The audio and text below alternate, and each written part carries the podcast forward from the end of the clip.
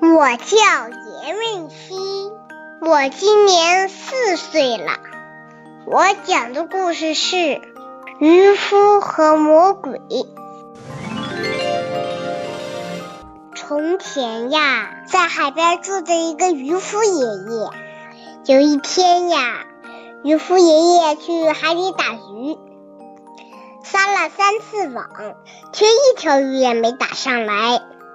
他又撒了一次网，费了好大的劲儿，才把渔网拖上来。可是呀，渔网里并没有鱼，只有一个瓶子，瓶口用盖子封着。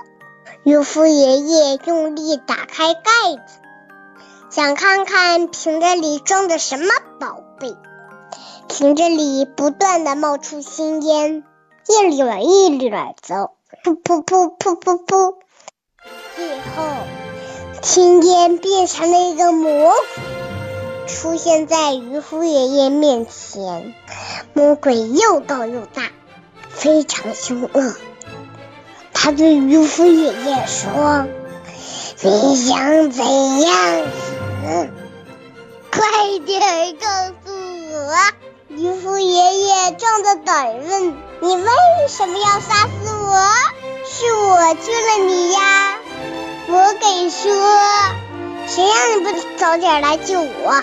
我都等了四百年了。”聪明的渔夫爷爷眼珠子一转，立刻想出一个好办法。渔夫爷爷对对魔鬼说：“你骗人！你那么大，瓶子那么小。”怎么能装得下你呢？魔鬼得意地说：“当然能装得下啦！不信，我进去给你看看。”说完，魔鬼化作一团青烟，钻进了瓶子里。渔夫爷爷赶赶快盖住盖子，魔鬼又被困起来了。魔鬼知道自己上了当，连忙求饶说。